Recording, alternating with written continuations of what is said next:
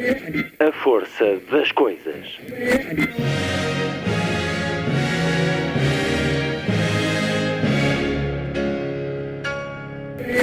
Welcome to the 109th last night of the proms.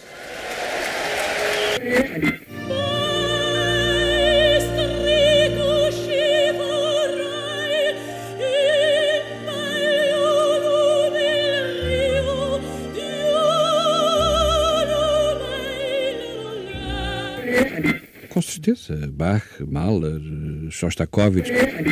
Um programa de Luís Caetano. Na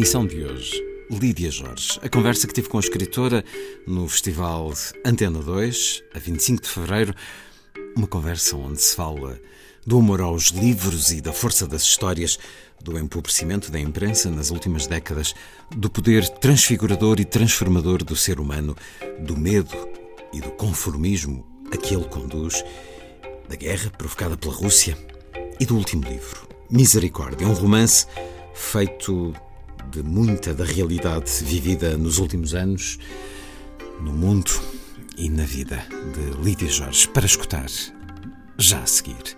Na segunda hora, Jame Rocha, sobre a nova edição de Anotação do Mal.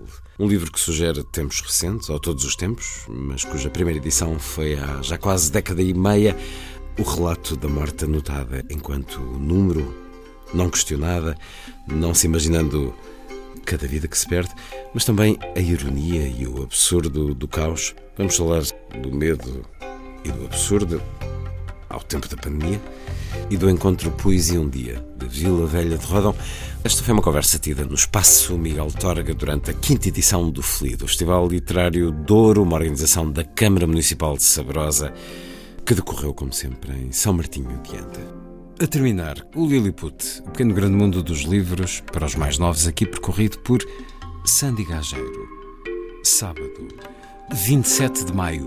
Muito boa tarde. Esta é a força das coisas.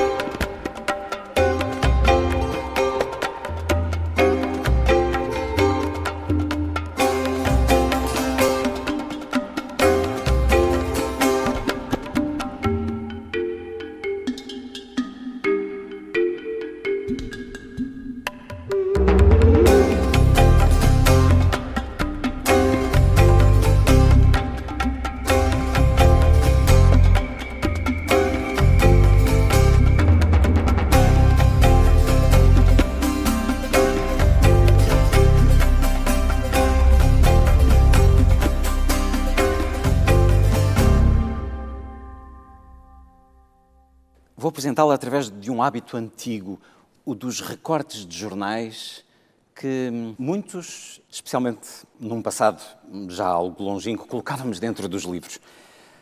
Todas as semanas há bibliotecas de pessoas que as construíram ao longo de décadas, ao longo de uma vida que, a certo momento, termina. E essas bibliotecas são, pelos seus descendentes, não habituados à leitura, digamos que muito rapidamente disponibilizadas para alfarrabistas ou compradores de recheios de casa.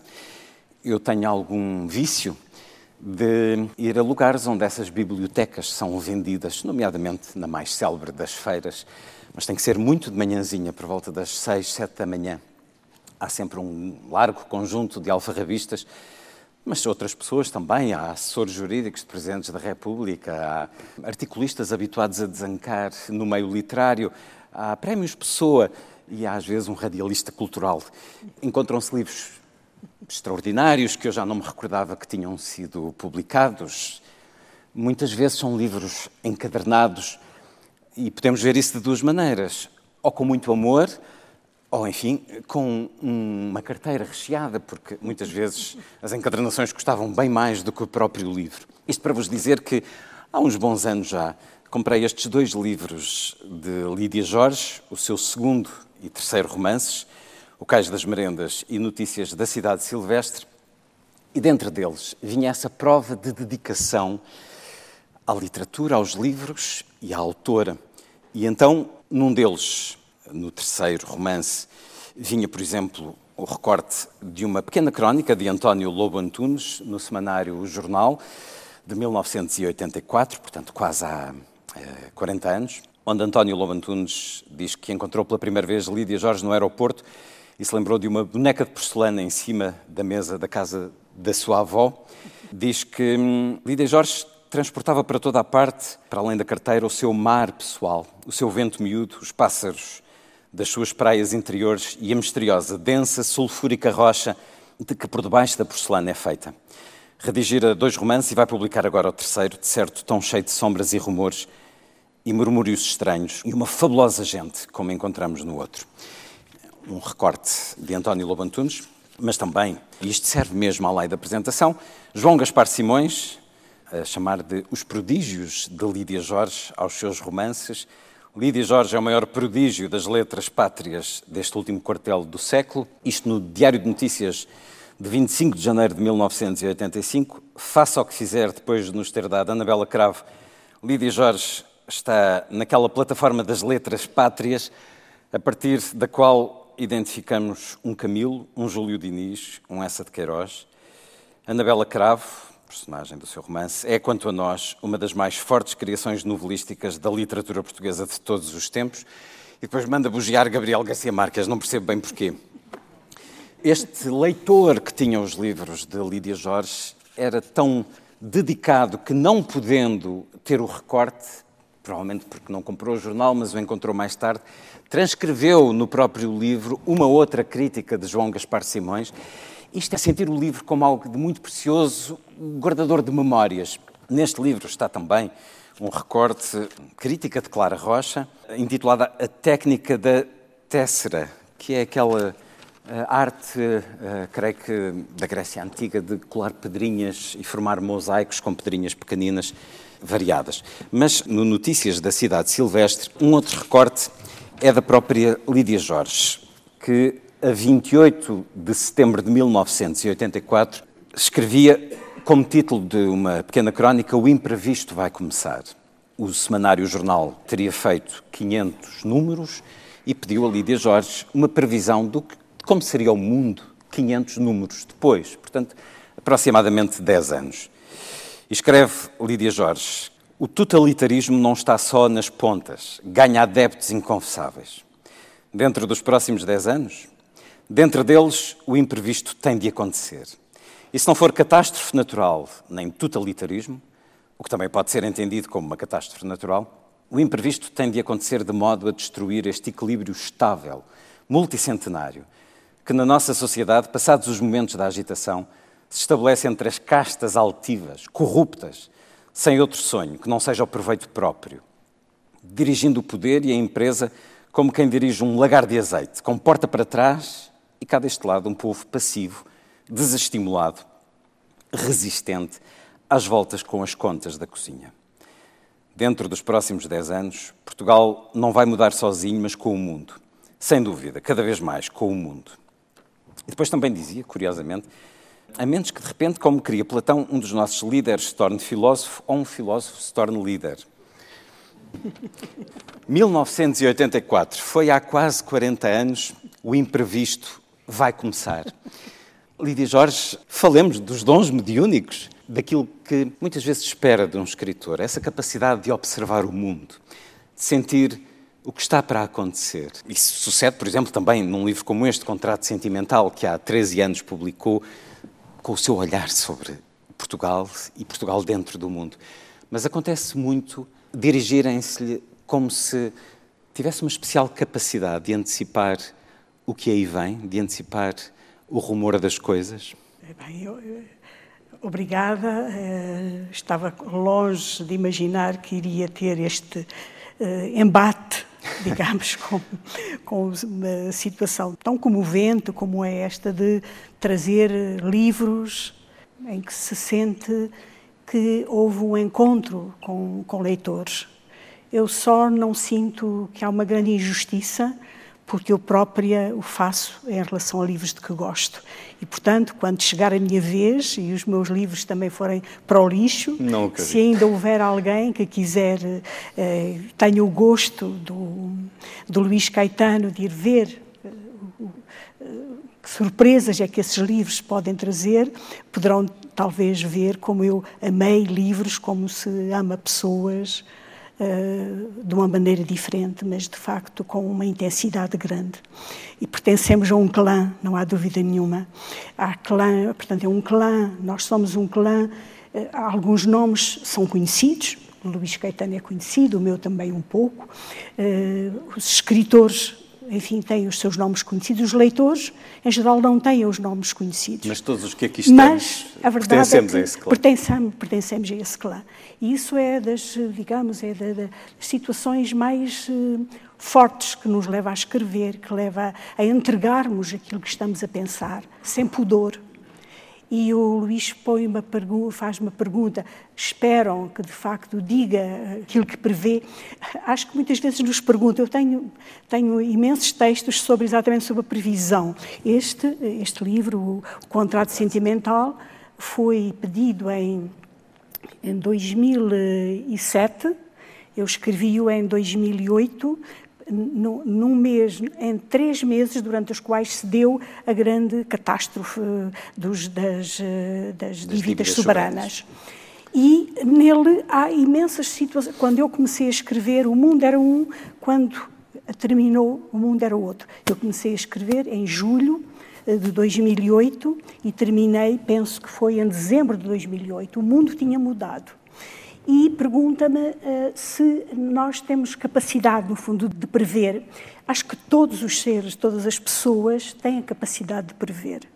Só que uh, os escritores, como nós perdemos o pudor de dizer, uh, o pudor de dizer o que nos vai na cabeça, falamos sem rede, escrevemos sem rede, dizemos aquilo que outras, as outras pessoas pensam, mas que estão limitados pela vida, a vida que exige que todos os dias as pessoas falem de racionalidade, que não falem dos sonhos, nem das loucuras que lhes passam pela cabeça. Nós fazemos isso. Não somos nem mais nem menos de qualquer pessoa apenas uh, os pressentimentos dizemos-los em voz alta, escrevemos-los. E, portanto, é possível encontrar aí, uh, uh, nos livros, pressentimentos e nas crónicas, pressentimentos que depois se vêm a realizar.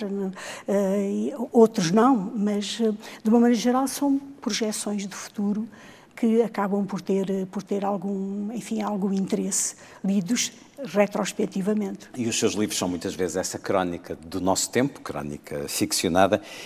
Este imprevisto, este imperativo imprevisto que desejava em 1984, aconteceu?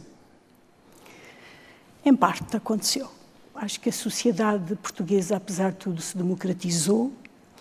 Acho que, apesar de tudo, uh, houve. Um, houve aqui uma espécie de violência, porque nós mantivemos-nos como um país, eh, em muitos aspectos, arcaico, mas que se quis modernizar à força, e, portanto, houve uma digamos, houve uma, uma situação de, de grande, digamos, de stress uh, na nossa sociedade que conduziu a alguns traços de melhoramentos uh, extraordinários. Um deles, Sei que muitas pessoas não estão de acordo, mas eh, um deles é nós estarmos na Europa e termos consolidado uh, a nossa pertença na Europa. Porque eu não quero imaginar o que seria se nós tivéssemos tido alguma, enfim, alguma tentação de, de sairmos da Europa. Não quero imaginar o que teria acontecido com o substrato de herança totalitária que existe no nosso país, que durante muitos anos não teve eco, existia, mas não tinha porta-voz, e que acabou por ter porta-voz e tem porta-voz. Portanto, houve aqui aspectos que me parece que foram, que foram bons. Um, um, aspecto que eu acho que foi positivo, esse imprevisto bom, foi o papel que as mulheres vieram a assumir eh, em Portugal, foi também a aproximação que os homens portugueses fizeram, digamos, do movimento das mulheres. Ah, eu estive agora e estou um, a fazer limpezas em casa. E então estou a, a, a confrontar-me com jornais jornais que têm 30, 40 anos. Ah.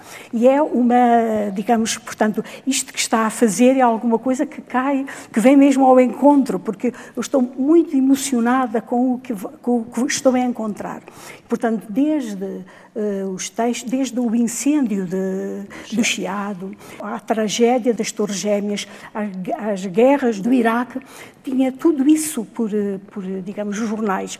E há os jornais do público, quando os jornais eram os jornais, quando o, quando o Expresso, a única, dava para ler não durante uma semana, mas durante um mês, e enquanto jornais, o, o, o, público parecia o El País na altura. Era, edição de sábado, com mil folhas, sábado, robusto. Quer dizer, exatamente, o mil folhas, a densidade que o mil folhas tinha do ponto de vista uh, literário. Presenças de cronistas, de críticos. Tudo isso hoje são, uh, os jornais de artes são sobre o rock and roll não é? Praticamente quase não há nada sobre livros, não é?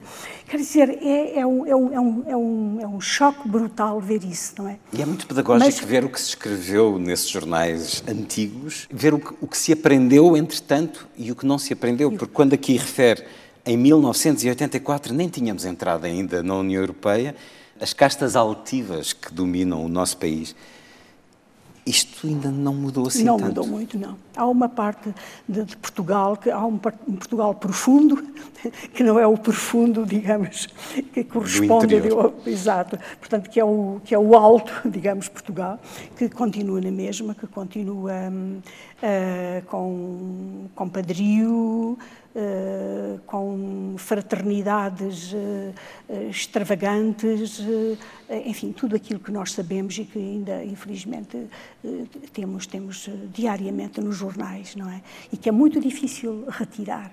É, foi uma espécie de estar no, no nosso ADN, alguma coisa que, que significa precisamente que, que, que a democracia ainda não foi, ainda não teve anos suficientes.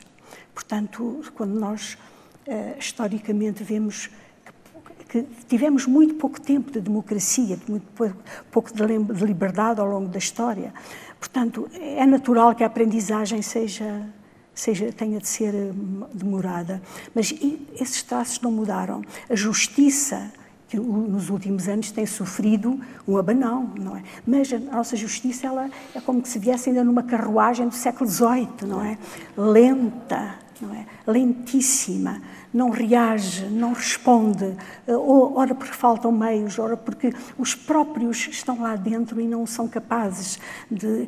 Uma das coisas que me choca é no mundo da justiça, que é um mundo tão, eh, tão de tanta evidência, de tanta importância, o facto de, de, os magistrados querem ganhar mais do que o Presidente da República e o, o Primeiro-Ministro é alguma coisa que me choca. Eles podem ficar muito contentes e, e achar que, que, há uma espécie de paralelismo entre o poder, o poder eh, económico, o poder financeiro e o estatuto ético. Não tem, uma coisa não tem a ver com, não tem a, ver com a outra. São estatutos diferentes, não é? E por que é que não há pessoas que sejam capazes, de, por exemplo, quando uh, se anuncia que podem vir a ter milhões como prémios do seu uh, desempenho, não dizem assim, eu desisto, não prescindo. quero, prescindo.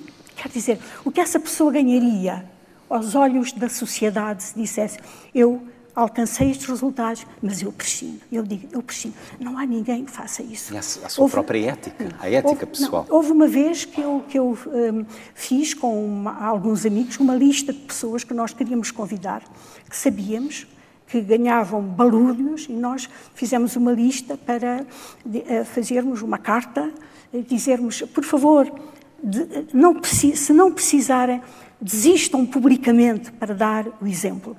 Depois acharam que podia ser populista e assim não fizemos.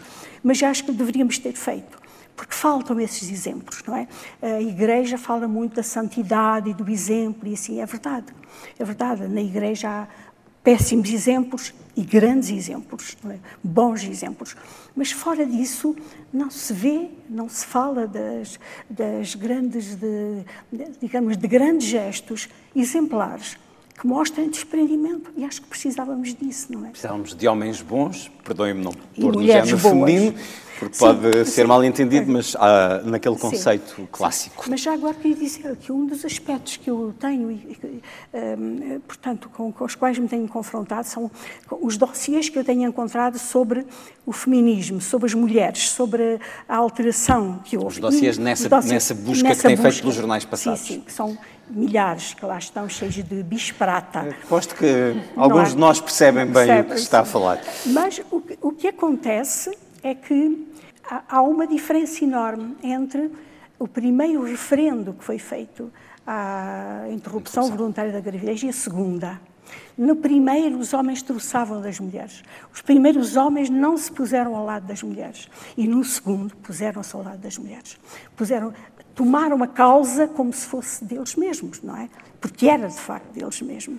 Houve uma alteração imensa em poucos anos no comportamento uh, dos homens em relação As coisas evoluem, mas de facto Evoluíram, devagar. não é? Portanto, houve. Agora, Uh, houve outros aspectos fundamentais, como é o caso, por exemplo, da questão da ciência.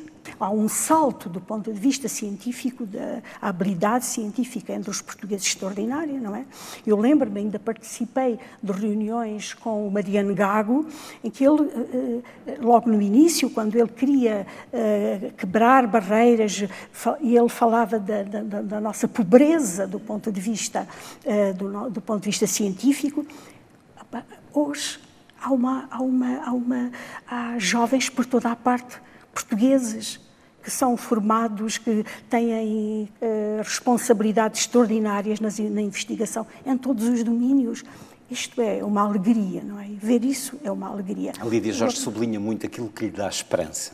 Quando vê algo que lhe dá esperança, capta esse exemplo e alimenta-se dele. Porém, como disse, Portugal tem um problema na justiça e presumo que na educação também, na sua opinião. Sejam os dois pilares em que precisamos de evoluir muito. Fui durante muitos anos professora. Hoje acho que não seria. Aquilo que eu vejo, que as pessoas mais jovens, uh, amigos e amigas me contam e que eu vejo na vida que eles passam, eu não, não eu acho que não era capaz. Há, há aspectos, quer dizer, foi introduzido na escola uma ideia, na escola e na universidade, uma ideia que vem das empresas, que é a competição. de a competição interpares. Que ela, é, parte, é, é boa, portanto, há a competição saudável, mas esta competição da observação permanente do outro, que não deixa o outro respirar, que leva a uma, a uma leva a um estrangulamento enorme. Eu estava numa escola onde, estive em muitas escolas, mas os meus te testes passavam para os outros professores, os outros professores passavam para mim. Eu preparava aulas e passava para os outros professores. Quer dizer, havia, fazíamos leituras de, de livros, distribuíamos os livros para, para, para, para, lermos, para ver o que é que melhor se adaptava, escolhíamos os livros no início dos anos académicos, escolhíamos em conjunto. Hoje os professores falam-me de, de, de, situações dramáticas em que os, os, professores escondem uns dos outros os trabalhos porque eles se, eles se avaliam uns aos outros permanentemente.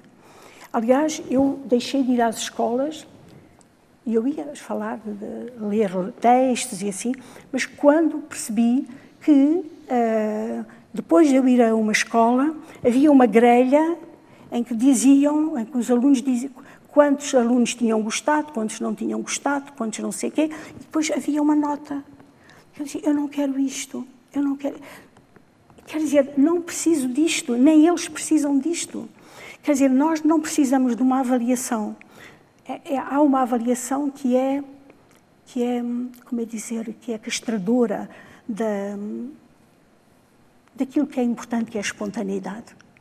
Porque eu posso, numa, perante uh, um grupo de 80 rapazes, 80 raparigas fazer alguma coisa que não esteja bem, que não calhe bem a, a, a 70, mas que calhe muito bem a 10 e que seja esses 10 que no futuro vão uh, germinar aquilo que eu estou a dizer.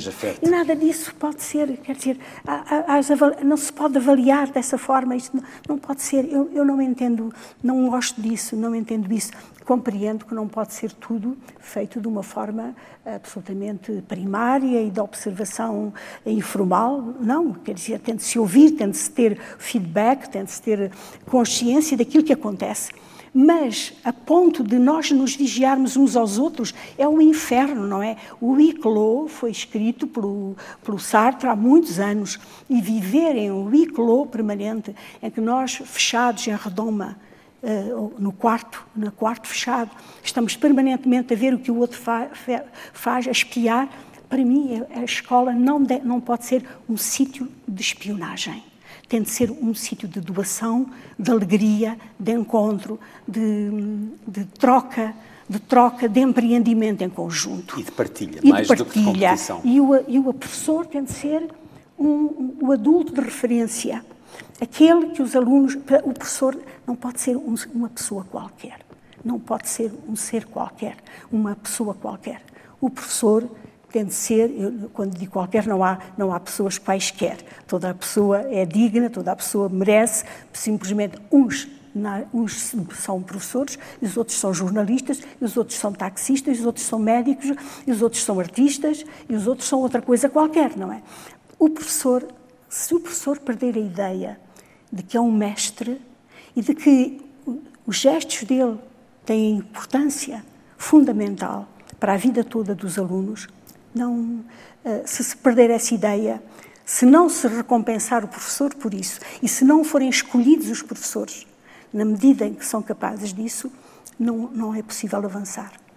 Felizmente que há boas exceções, mas não é, não, na globalidade não é isso que está a acontecer. Não temos a professora, mas temos a escritora que João Gaspar Simões colocava ao nível daquele excerto que li há pouco. Uma escritora que é, como disse, cronista do nosso tempo, através da ficção, mas não só, através do pensamento. Esse pensamento surge muitas vezes também em crónicas publicadas em Portugal, mas também com regularidade no El País. No último Dia de Reis, em Espanha, o El País publicou uma crónica sua intitulada Parábola de Inverno. Passou ontem, um ano do início da guerra provocada pela invasão da Ucrânia pela Rússia. E falo com alguém que nos anos 70 em África sentia que a humanidade estava diariamente à beira de uma guerra, mas que era também capaz a humanidade de ter os meios para evitar essa guerra. Nesta parábola de inverno que escreveu para o El País, a 6 de janeiro, diz que hum, parece impossível resgatar a natureza humana do seu vício de matar ou simplesmente de deixar morrer sem intervir, o que é o mesmo isto numa tradução eh, muito rápida. Termina dizendo: Este é um desses momentos em que a razão poética individual serve claramente a um propósito. O que é que quer dizer com esta razão poética individual, Lídia Jorge? T.S. Eliot dizia uma coisa muito, muito interessante, que é quando tudo está a desmoronar, que cada um faça o melhor possível. E eu acho que neste momento é isso que. Porque há neste momento um desmoronamento e não é, não é sermos pessimistas, é sermos, é sermos uh, clarividentes. Há vários desmoronamentos em perspectiva, não é? E eu tenho a ideia de que é o momento e que as, as pessoas se sentem muito abaladas. As pessoas estão com medo, estão muito sozinhas, eh, estão com medo porque o medo uh, em geral, é desagregador, não junta. O medo muitas vezes separa. Uh, e eu acho que neste momento uh, essa é uma receita, digamos assim, que cada um faça o melhor possível no sítio onde está. Claro que essa crónica é uma crónica sobre alguma coisa que é que era o desejo da alteração, precisamente. E a frase uh, que está aí se é essa a crónica de que eu me estou a lembrar, é uma frase do Adorno Sim. que diz que à luz, à luz da redenção a história surge naturalmente deformada. E é essa ideia de que, uh, se nós imaginarmos, digamos, um, se nós conseguirmos criar uma transcendência sobre as coisas, se pensarmos numa perspectiva de transcendência e acreditarmos que a nossa força é uma força que, que se junta a alguma, mesmo isolados, que se junta a várias forças uh, semelhantes, que alguma coisa muda. É, o Adorno falava em relação à história. Ele dizia que, e, e, em relação aos escritores, ele dizia que ao escrever-se, não se escreve sobre a história, escreve-se como numa, numa, numa tentativa de, de, de redenção, isto é, sempre na preocupação de que alguma coisa altere aquilo que a gente está a viver. E, portanto, a ideia aí é de que esse sentimento, que é o sentimento poético, que seja um sentimento de todos, seja um sentimento de que se é capaz de alterar a história. Como alterar a história? Não deixar que a história se encaminhe para aquele sítio que nós nos parece uh, estar uh, a acontecer. Aliás, uh, vi há pouco tempo, voltei a ver o filme O Sacrifício do, do Tarkovsky. Do Tarkovsky e fiquei muito preocupada, porque é um filme de um russo e é um filme de catástrofe. Eu acho que se ele estivesse a ver agora, há dois filmes que eu ponho em oposição, que é muito curioso. O, sobre o céu de Berlim. Uh, As Asas do Desejo. O As Asas do, do Desejo, Wim do Wim Wenders, e este, que são opostos. O do Wim Wenders, As Asas do Desejo, é um filme sobre a segunda, o que ficou da Segunda Guerra Mundial, e é a sociedade alemã a levantar-se, não é? A fazer o, o confronto consigo e a levantar-se. Mas, e há o poeta Homer, que lá está, diz a certa altura o seguinte: o mundo pode estar a ter o seu, ir para o seu fim, mas eu continuarei a escrever a ideia de que continuar a escrever é um antídoto. É como se fosse o contrário das primeiras palavras de, São João. Eh, no princípio era o verbo, e se no princípio era o verbo, enquanto eu verbalizar, o mundo não vai acabar. Mas o filme do Tarkovsky, o russo, é exatamente o contrário. É, uma, é a, a, perspectiva de uma catástrofe última onde a palavra sacrifício tem um sentido de salvação. E eu gosto especialmente do Tarkovsky por essa é o meu é o meu realizador preferido, exatamente por essa ideia. Uh, não tem a ver nem com bondade, nem com maldade, nem com essas categorias. Tem a ver com uma outra coisa, com a ideia de que o ser humano tem um poder. Que o ser humano tem um poder transfigurador e um poder transformador. Isso isso eu acho que vivo por isso. Se me dissessem isso não existe, eu acho que desistia da vida. Quer dizer, acho que então não valia a pena. Mas eu acredito nessas duas capacidades, o transfigurador e o transformador, não é? E eu acho que o Tarkovsky tem, tem isso, e uh, há, há, poucos anos, quando se falava em sacrifício, quando se falava em culpa, uh, era qualquer coisa de horrível, porque o Freud demonstrou que era alguma coisa perniciosa. Não acho, não acho, não acho de modo nenhum, acho o contrário. Acho que a culpa e o, a culpa tem um, é, um, tem um, é um sentido de responsabilidade humana a culpa significa responsabilidade humana e acho que sacrifício, fazer sacrifício por alguma coisa, é uma troca que se faz. Não é dizer, ah, é o espírito primitivo. Sim, é que nós somos espíritos primitivos até ao fim da nossa vida. Nós, há quem divida a evolução em três, em três fases. A fase, digamos, primitiva, a fase mágica, depois a fase religiosa e depois a fase racional e diz isto aos jovens de 13, 14 anos, mas isto é falso, porque nós, mesmo sendo eh, pessoas racionais, quer dizer, tendo atingido um nível racional, supostamente seria esta fase, não é? Seria sobretudo a fase do século XX, século XXI, o maior o racionalismo, não é? Porém, coabita com a mais profunda das irracionalidades, com o mundo mágico mais mais, mais primitivo. Então vale a pena, eu acho que vale a pena nós pensarmos que somos feitos de várias camadas e uma delas é essa, é essa precisamente, é essa que parece ser primitivo, mas que é profundamente humano, que é a crença de que nós podemos fazer coisas uns pelos outros. Há um, e eu tenho, em vários dos meus livros, tenho essa dimensão, uh, que é a dimensão de personagens que se entregam por alguma coisa uh, maior. maior. E eu acho que foi muito interessante. Eu publiquei um livro em 2000 que é O Vento Assobiando nas Gruas, em que Ana Mata, a, a, a idosa cabo-verdiana, eh, quando percebe que há uma catástrofe na família, o que é que ela faz?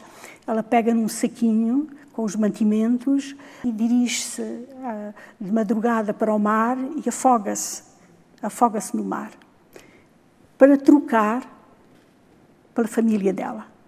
Foi um dos momentos, para mim é o um momento alto de, enfim, do livro, é esse. É essa capacidade que ela tem. E ela, de facto, consegue isso.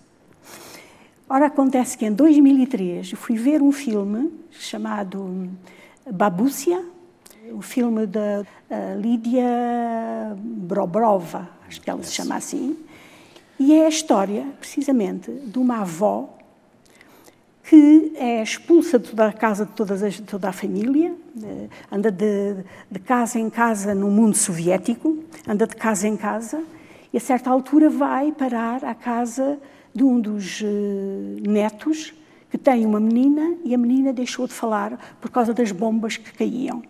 Havia dois, dois ou três anos que ela não falava. E uh, uh, ela vem, a avó, a babúcia, ela vem para entrar em casa, para ficar lá. E ela percebe perfeitamente que não tem espaço. E, portanto, que vai ser outra vez. Portanto, se ficar ali é um grande sacrifício. Então, ela, o que faz? Ela fica, a babúcia fica, e ouve a menina que não fala, a menina que perdeu a fala. E o que é que acontece? É que, a certa, durante a noite, ela diz está a nevar muito e ela diz à miúda, faz e sai. Diz, eu vou ver um anjo. E saiu, e foi para a neve. E a miúda, no outro dia, levantou-se, não viu a avó e foi ao sítio onde estão os pais. E os pais olham para ela e ela diz, a avó saiu, a avó foi para a neve. E eram as primeiras palavras que a miúda voltava a dizer. Foi um filme que me tocou muito, porque foi a mesma história que eu tinha escrito antes. O que significa que, em extremos opostos da Europa, Duas mulheres. Há duas mulheres que pensam a mesma coisa, quer dizer que é possível. Nós não verbalizamos isto em voz alta, nós não verbalizamos, nós temos vergonha de dizer que somos capazes de fazer coisas uns pelos outros. Temos vergonha de dizer, mas isso é da nossa natureza. Quando isto acabar, talvez, talvez os seres humanos acabem, não é? O que fazemos, fazemos-lo em segredo, porque estamos numa era, numa época absolutamente racional.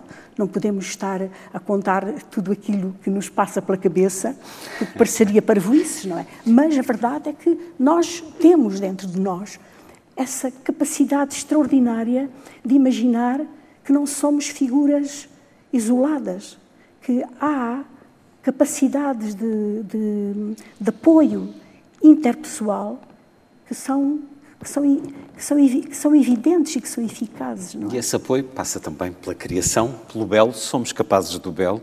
Estava há pouco, quando fez essa equiparação entre Tarkovsky e Wim Wenders, lembrei-me de uma das suas crónicas para a Antena 2, a Lídia Jorge.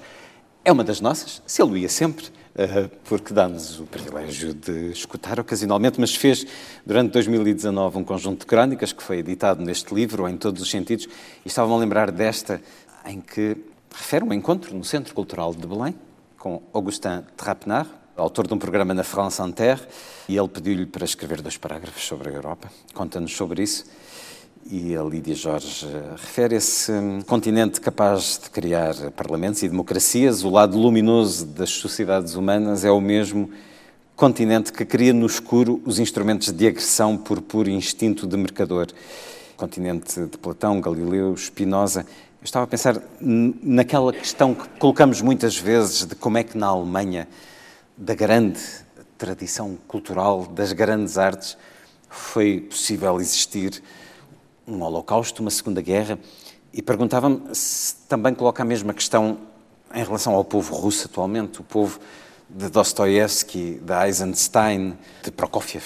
Se, se interroga também como é que este povo é capaz de se deixar estar ou até de apoiar aquilo que está a acontecer, ou cria aqui olhares diferentes, sentimentos diferentes para com estas situações?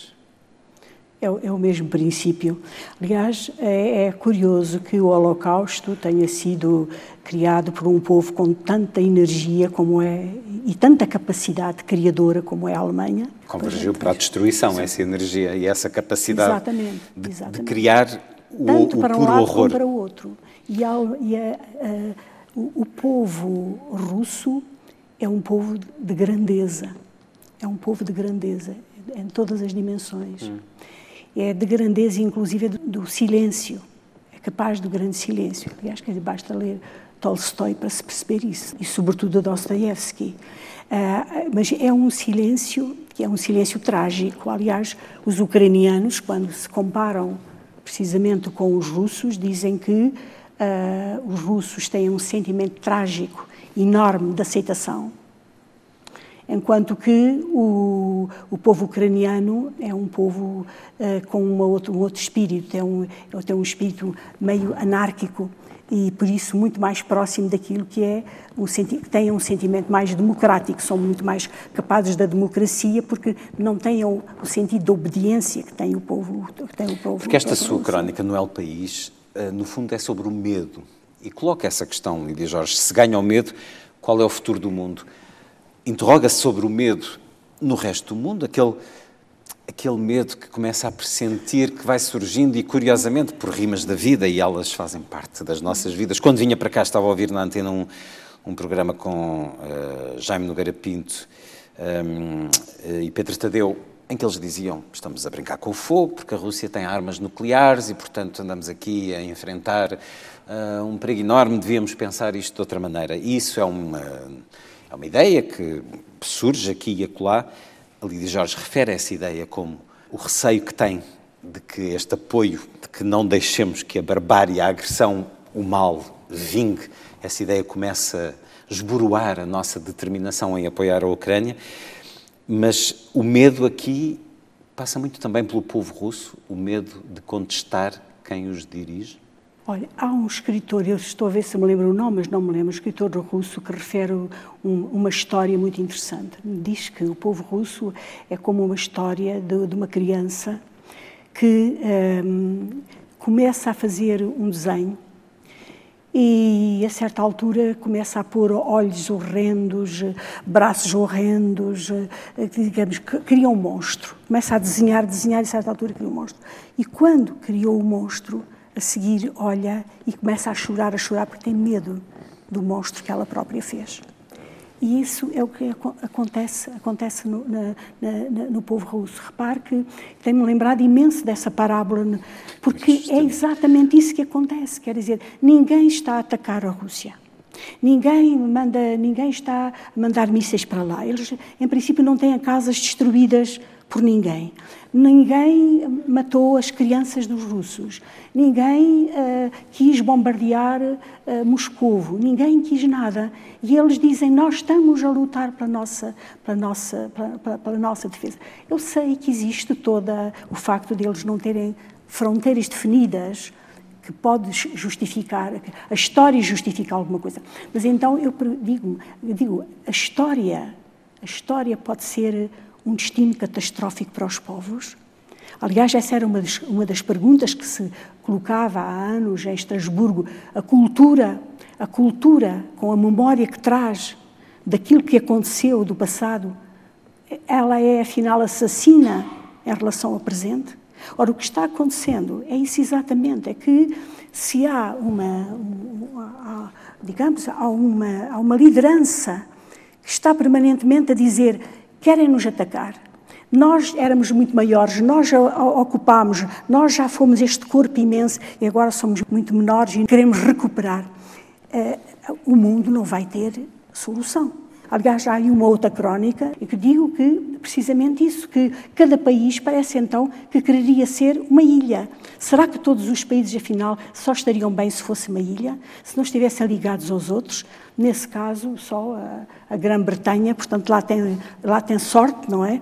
Mas então a Alemanha, a Alemanha está condenada a estar ligada à Áustria, está ligada à Polónia, está ligada aos países de cá deste lado. Então, nós estamos condenados a ligar-nos à Espanha e a sermos inimigos uns dos outros, ou pelo contrário.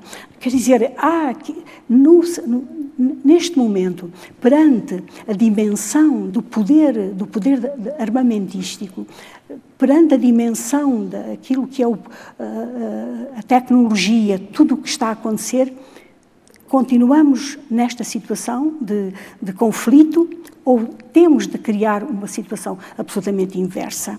Agora, o, o, o Luís pergunta-me, como é que este povo, eu acho que aqueles jovens que, quando houve a perestroika, aqueles jovens que começaram a cantar uh, as canções norte-americanas na rua, que adaptaram, que deram uma resposta uh, ao rock and roll, chamemos-lhe assim, uh, um, russo, em relação ao mundo ocidental, que deram a sua resposta, que abriram os estabelecimentos e as empresas do Ocidente, porque sentiam que aqui havia, havia uma... Havia, abertura ao mundo. Havia uma outra uma cultura de abertura. Pergunto-me onde é que esses jovens estão. Eles enchiam estádios. No princípio da guerra, eles ainda encheram estádios. Acho é que devem estar neste momento pessoas devem estar infelicíssimas. Quando eu não acredito, eu não acredito naquelas nos, eh, nas sondagens, eu não acredito. Acho que as, as pessoas sondagens que dão uma maioria de apoio a, ah, a Putin. Não, porque as pessoas têm medo. As pessoas estão Sim. vigiadas por completo. As pessoas estão as pessoas têm medo de, de, de, dizer o que sentem. É impossível. As pessoas neste momento devem estar a comer rábanos e folhas de couve para que Putin abra fábricas de, de projéteis. É impossível que não seja assim. É, aquele povo vive mal, vive mal, vive pior que nós e nós não vivemos bem. Vivem bem pior que nós. Então, como é que é? Não se sentem, não sentem tristeza, não sentem aflição? As pessoas passarem pelas ruas e não verem mais nem, uh, nem as aquilo marcas, que fazia parte aquilo que fazia vida. parte da sua vida, não é? Portanto, é, eu acho que há um, há um, há um, o povo russo é o povo russo. E outra coisa é porque é um povo que se deixa, que tem esse sentido trágico da obediência calada, mas com eh, sentido, sentido ontológico. Do bem e do mal. Do bem e do e, mal. no entanto, com medo. E, mas Esse com medo. medo. Com medo, sim. Esse medo que, eh, como diz o poema do Anil, eh, ter medo é tudo o que o medo quer. Lídia Jorge, o seu mais recente livro é Misericórdia. Leio um excerto deste seu livro, muito dedicado à sua mãe. E este é o diálogo de uma mãe com uma filha escritora, uma mãe que está num lar, uh, o Hotel Paraíso, e falam sobre os livros da filha. No conjunto, os teus livros são um vale escavado num deserto repleto de gente pobre. Rotos, descalços, abandonados, loucos, emigrados sem eira nem beira, imigrantes sem lugar onde cair mortos, raparigas feias que todos enjeitam, pelintras de todo o jeito, gente assassinada, gente que se atira à água para morrer, para o destino, em troca, lhes salvar os filhos. Gente sem religião, sem abrigo, sem pátria, sem casa, sem modos nem figura. E eu só me pergunto por que te sentes atraída por esse tipo de criaturas. Figuras que não se levantam do chão, miseráveis entre os miseráveis. Ora, diz-me, quem gosta de lidar com a vida dos miseráveis? Os teus personagens parecem os esfarrapados que São Francisco de Assis visitava. Se ao menos escrevesses sobre São Francisco de Assis, mas não, tu escreves sobre os pobres de quem ninguém conhece o nome. Como tua mãe. Pergunto-me por que escreves sobre esse tipo de figuras e não sobre as outras? As que vencem, as que ficam, as que toda a gente já conhece, os fortes, os bons, os heróis, os santos, os válidos. Filha, muda quanto antes olha para os casos bem-sucedidos e depois a filha, a minha filha, porque esta, a voz narradora é desta mãe. A minha filha disse: Mãe, não posso responder positivamente às suas propostas. Sabe porquê? Porque eu não me sento à mesa daqueles que fazem a história. A cada um o seu lugar. Mesmo quando me aproximo dessa mesa, é para me sentar debaixo dela, encoberta pela toalha, sem que ninguém me veja, e fico entre os pés, ouvindo o que dizem e o que fazem os comensais. Registro sobretudo como caem no chão as suas migalhas, cheiro-as, avalio-as, trinco-as, como-as às vezes para saber de que se alimentam os que participam do banquete, e como vivem de migalhas os outros, os que ficam às tensas dos seus atos e palavras. É aí que a sua filha se encontra, escondida, à escuta, debaixo da mesa. Uma espia da história, mais nada. Misericórdia, de Lídia Jorge, que nos dá a Dona Alberti, ou Maria Alberta Nunes Amado, que vive neste Hotel Paraíso, este lar de idosos, ao longo de três anos que culminam na pandemia, julgo que são mais ou menos três anos. É um romance que, mais uma vez, a torna muito cronista do nosso tempo, entre a ficção e um relato muito sentido e muito verdadeiro. É sabido que foi um livro que a sua mãe lhe pediu para escrever. De que forma ela lhe fez este pedido? O que é que ela lhe disse exatamente, Lídia Jorge? Ela várias vezes me disse para eu escrever que eu haveria de escrever um livro que se chamasse, que tivesse por título Misericórdia Uh, e como ela estava num lar da misericórdia, eu pensava que ela queria que eu descrevesse as coisas que ela não gostava ou assim. Mas uh, a certa altura disse-me o contrário. Disse-me para eu escrever um livro que se chamasse Misericórdia, uh, para que, reclamando, ela não disse a palavra reclamar, mas para que as pessoas tivessem misericórdia umas das outras tivessem pena das pessoas quando chegam ao fim e já são de outra, eh, são tratadas eh, como se não fossem seres humanos. Uh, não foi bem por estas palavras. Eu escrevi estas palavras, mas neste momento não, não, sou capaz de reproduzir tal e qual, mas foi esta, esta a ideia. E, portanto, uh, digamos, foi o único livro na minha vida que foi uma espécie de encomenda, digamos assim. Agora que uh, uma coisa foi o que a minha mãe me disse, da perspectiva dela, o que ela queria era uma melhoria, que as pessoas gostassem mais umas das outras, fossem mais atentas e mais humanas. Mas eh, a, minha perspectiva ao escrever este livro não foi propriamente essa. Eu não quis, eh, eu quis apenas, eu não quis demonstrar nada. Eu quis apenas mostrar, mostrar como é a resistência, como se é resistente. Aliás, eu escrevi este livro como se não houvesse livros escrevi sem. O único livro que eu chamei à colação foi o livro do, uh, do Luís Sepúlveda, porque houve um. Ele morreu três dias antes da, da minha mãe. E a minha mãe, como eu não tinha estado nas correntes descritas desse ano, mas a minha mãe ficou sempre com a ideia de que eu tinha estado nas correntes descritas. E que, portanto, estava cheia de medo que eu tivesse, que eu tivesse também infectada. É? Portanto, ela ia sempre perguntando, porque ela conhecia os contos do, do Luís Sepúlveda, ela ia sempre perguntando uh, por ele. E depois, afinal, foi o único livro que eu, digamos, chamei para, para, dentro, para dentro. É como se fosse um livro, digamos, de alguém que não leu nunca nada. Portanto, é um livro Mas feito... queima os livros, os Atlas, por exemplo? Exato. Enquanto lugares de saber, de mundo, Sim. de... Mas precisamente isso, quer dizer, o que eu achei, portanto, o que eu transformei este livro foi percebendo a resistência e porque vi vários atos de resistência e, sobretudo, a vida dela foi um ato de resistência e a, a forma como encarou o fim foi alguma coisa que me deixou, que me abalou imenso, porque vi uma pessoa e não foi, não é com certeza o caso único, não é, mas uma pessoa que soube eh, enfrentar, que soube não aceitar que soube não aceitar. E eu fiquei. Eu esperei a certa altura, depois de eu acabar, queria uma, uma, uma epígrafe para pôr aqui e não me lembrei de nada. Foi na apresentação do Misericórdia em Coimbra que aconteceu que o, que o Carlos Fiolhais, ao falar deste livro, se lembrou de ler o poema do uh, Dylan, Tomás, não entres uh, gentilmente nesta noite serena e que a certa altura diz raiva, reis, reis, raiva, raiva, raiva. Tem raiva, não aceites, não aceites. E depois eu quase ia puxando os cabelos, não é? Porque, de facto, eu tinha a epígrafe. Essa seria a epígrafe, mas ao escrever foi uma pura coincidência, não é? Até porque o livro é sempre sobre a noite, não é? O livro tem, tem a noite como a visita permanente. A noite simbólica. A noite, a noite simbólica. Que é a morte. A também. noite que é a morte. Mas a última página é precisamente contra. Porquê? Na verdade, este livro é um livro muito difícil, sobre o qual é difícil falar. Nunca falei tanto sobre um livro, mas é, nunca tive também tanta dificuldade, porque eu dei esse final, porque esse final tem a ver com uma realidade. A última vez que a minha mãe me telefone, que eu consegui falar com a minha mãe ao telefone, porque eu estive 40 dias sem poder falar com ela, ela disse-me: Deixa-me que eu quero ir trabalhar.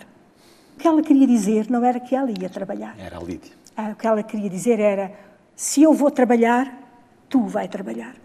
Porque era o que ela sempre dizia, não é? Porque há uma passagem aqui no livro em que, de facto, ela, ela hesita em dizer à filha que não venha visitá-la, não é? Mas a certa altura diz mesmo, diz, não venhas visitar-me, faz antes o teu trabalho, vai trabalhar, não é?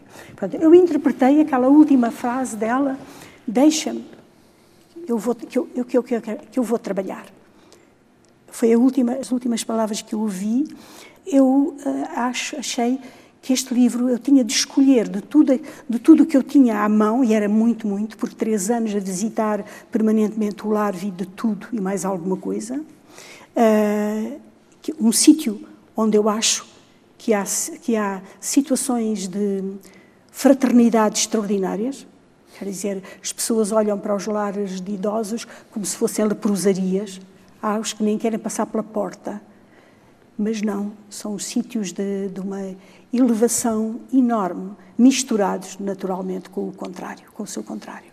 Ora bem, eu tinha, eu tinha de tudo para poder, para- tinha um- uma matéria imensa, mas eu quis escolher aquilo que da minha mãe me tocou mais, que foi a capacidade de luta, a lição que me deixou de que se deve viver até ao último momento como se fôssemos eternos. Isto é exatamente aquilo que o, que o, que o Virgílio Ferreira diz, não é? Que enquanto vivemos, eh, nós somos eternos. E, portanto, pensamos que vamos ser eternos até o último, até ao último momento.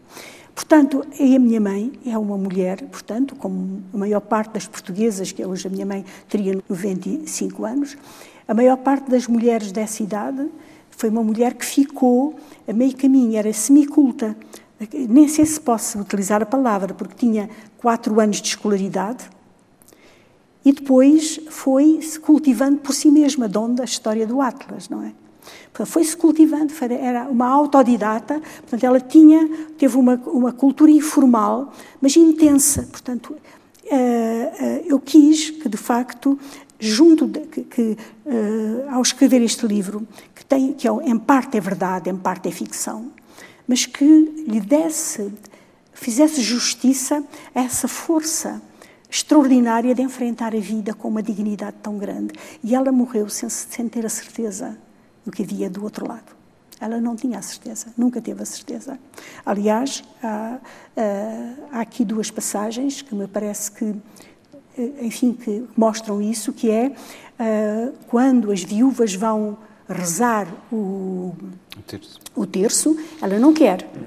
Ela não quer, ela diz que isso é sempre a mesma coisa. Ela quer ouvir histórias. Ora, alguém que está falando te- interminavelmente, Pai Nosso e Ave Maria, Pai Nosso e Ave Maria, não é alguma coisa para ela porque não tem uma história. Ela quer é histórias. Ela, a história de Jó, essa, sim, ela gosta e gosta, e não só gosta, como dialoga com a história de Jó e acha que a história está mal terminada. Mas quando ela passa pela, digamos, pelo momento em que ela, digamos, percebe o que é misericórdia, quando ela quer morrer e depois ressuscita, por sua própria natureza ressuscita, ela hum, acaba por eh, Há uma greve de fome. uma há- greve há de fome que ela faz, pois.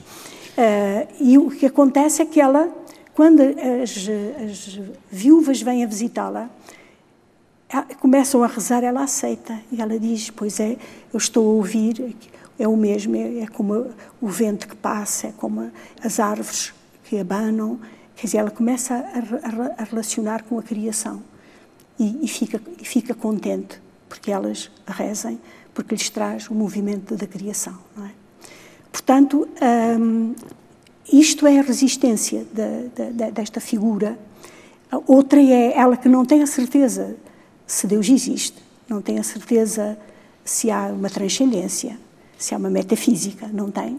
Porém, quando a amiga que acreditava piamente no anjo da guarda, o anjo da guarda que ia debaixo do avião do filho, que o filho era piloto, e ela acreditava que debaixo do, do, do, do, avião ia um anjo do tamanho do avião, um anjo transparente sustentando o avião, e que era por isso que nos voos transatlânticos ele nunca tinha tido nada, não é? Durante a pandemia, quando ficam completamente isoladas e não têm mais nada, não, portanto é o caos à volta delas, e a, a amiga, que é a Dona Rita de Lyon, lhe diz, afinal, não existem anjos. Não é? Afinal, o anjo da guarda não existe. E ela, para que ela acredite, diz: existe, existe, existe, está lá em cima no telhado. Alguém que não tem fé, no último momento, dá fé aos outros. Portanto, para mim, foi um livro sobre resistência. Eu sei que há pessoas que dizem que é um livro sobre a bondade e outras coisas no género, é que eu não leio o livro, com certeza.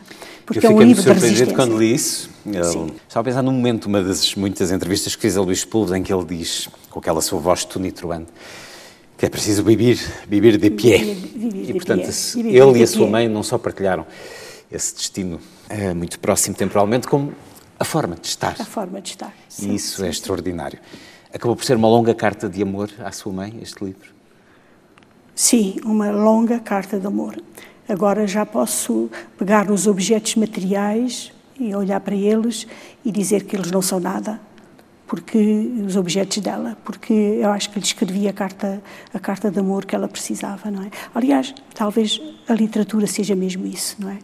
São a literatura são cartas que mesmo quando são cartas de raiva, elas são de amor por alguma coisa, não é? E neste caso dentro daquilo que a literatura é, que é ao mesmo tempo um panfleto e uma carta de amor.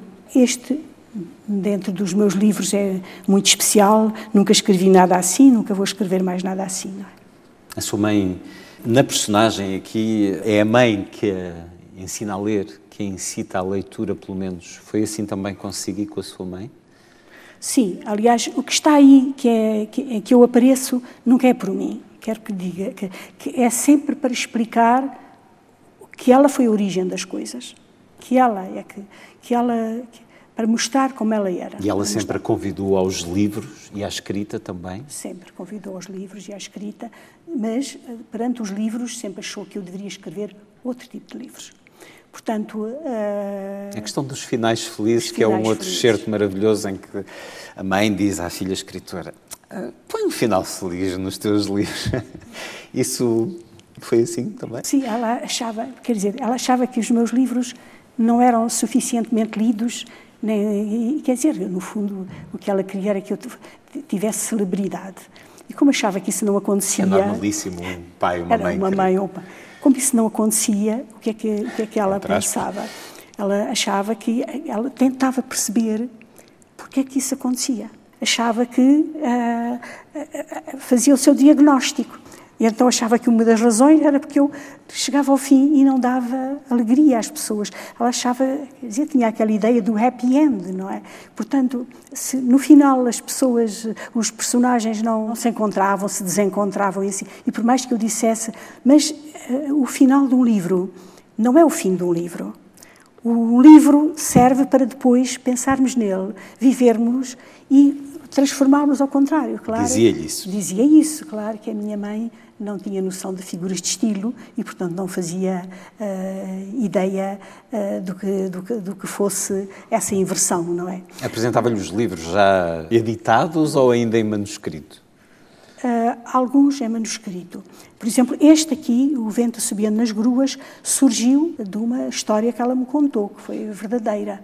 Portanto, surge de do facto de é quando se percebe não é que o mundo se altera e que deixa de haver uh, relações de vizinhança que é uma pessoa que vai para um hospital uma vizinha dela que vai para o hospital passa lá uns dias como ela é conhecida por um nome e lá põe-lhe um nome diferente junto ao primeiro nome e o último ela é conhecida pelos nomes do meio o que acontece é que quando a vem a trazer de, de, trazem-na numa, numa ambulância, é já quase de noite, dizem o nome e ninguém, é ninguém a reconhece. Portanto, ninguém a aceita.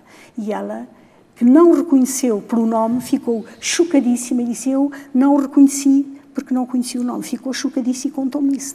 E esse parece mentira, mas é verdade, que dá o início a esta figura, a esta avó também, a esta mãe, que, que, eh, que, está na base da, do vento subindo nas gruas. Ficou Era orgulhosíssima por lhe ter dado a ideia de. Sim, sim, ficou, ficou, ficou. Ela sempre falou nesse livro como sendo um livro de grande pertença sua, não é? Ah, só que depois não termina bem, não é? Quer dizer, o Antonino, o Antonino casa com a Milene, mas a situação já é, já, já, já, as coisas já não correm bem. Para ela teria que teria corrido de, outra maneira, haveria uma boda com, digamos, com um final feliz. Misericórdia, de Lídia Jorge, é o mais recente romance, é um, um livro tão especial quanto por tudo isto que acabamos de ouvir. Mas eu enchi a mesa com estes livros. Parece redundante dizer conta uma história, mas cada um deles tem uma história por detrás daquilo que as páginas nos dão e são de diferentes eh, origens, géneros. Por exemplo, esta sua incursão na poesia, no livro das tréguas. A poesia que é algo que tem um lugar muito especial nesta rádio, na Antena 2, em que já ouvimos ler, eh, porque falámos de Anjo da Guarda, pedi-lhe se nos der esse gosto, se tiver óculos, não a prevenir disto, de nos ler este Da Doce Guarda, poema de que eu gosto muito deste seu livro. É possível? Está na capa. Da Doce Guarda. Não há problemas. É aqui. Está aqui? Isto, ai, nem esperei. Acontece muito isto, de selecionar algo que está na, na badana ou na contracapa, mas não reparei. Vamos para essa casa iluminada sem fronteiras. Às vezes, muitas vezes, cantaremos será uma terra coberta de ossos, mas nunca serão nossos. Nesse lugar, alguém semeará ervas daninhas, mas nunca serão minhas. Em último caso, sempre surgirá um anjo que nos concederá uma doce guarda, de um lado o coração, do outro a espada. Na hora certa, ele nos entregará um cavalo e o segredo de montá-lo. Vamos por essa casa iluminada sem fronteiras, sem candeia, espadeirando o escuro. Que noite prodigiosa é o futuro. Lídia Jorge, muito obrigado pelos seus livros, pela sua força tranquila, pela leitura do mundo. Muito obrigado a todos por aqui estarem, por ouvirem. Um prazer conhecer. Obrigada, sim. Obrigada. Obrigada. Eu é que agradeço muito, muito, muito, muito, muito. Muito obrigada. Obrigada, sim. Obrigada. Obrigada. Lídia Jorge, no Festival Antena 2, no último 25 de fevereiro, uma conversa no Centro Cultural de Belém, aberta ao público e agora de regresso à rádio. Lídia Jorge estará amanhã na Feira do Livro de Lisboa, às 17 horas. Daqui a pouco, Jaime Rocha, no felido Festival Literário Douro de Sabrosa, que decorreu no Espaço Miguel Torga, em São Martinho de Anta.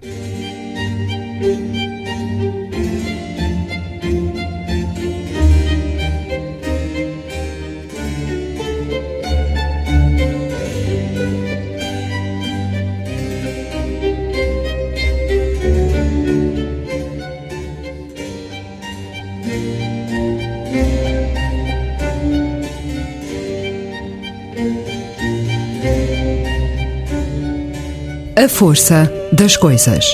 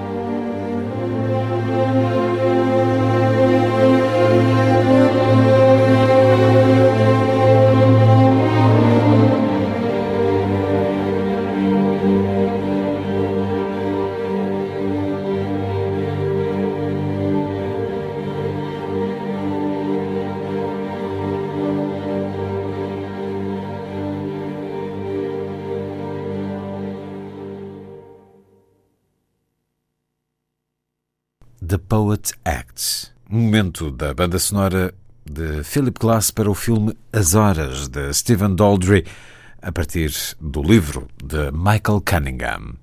Vertigem. É o tempo do cimento, da volúpia das batalhas. Depois da morte do escultor, a rua transformou-se num núcleo fechado. Os candeeiros perderam o seu lado imponente. O cheiro do pão foi sugado por um tubo e uma doença maligna apoderou-se dos cães.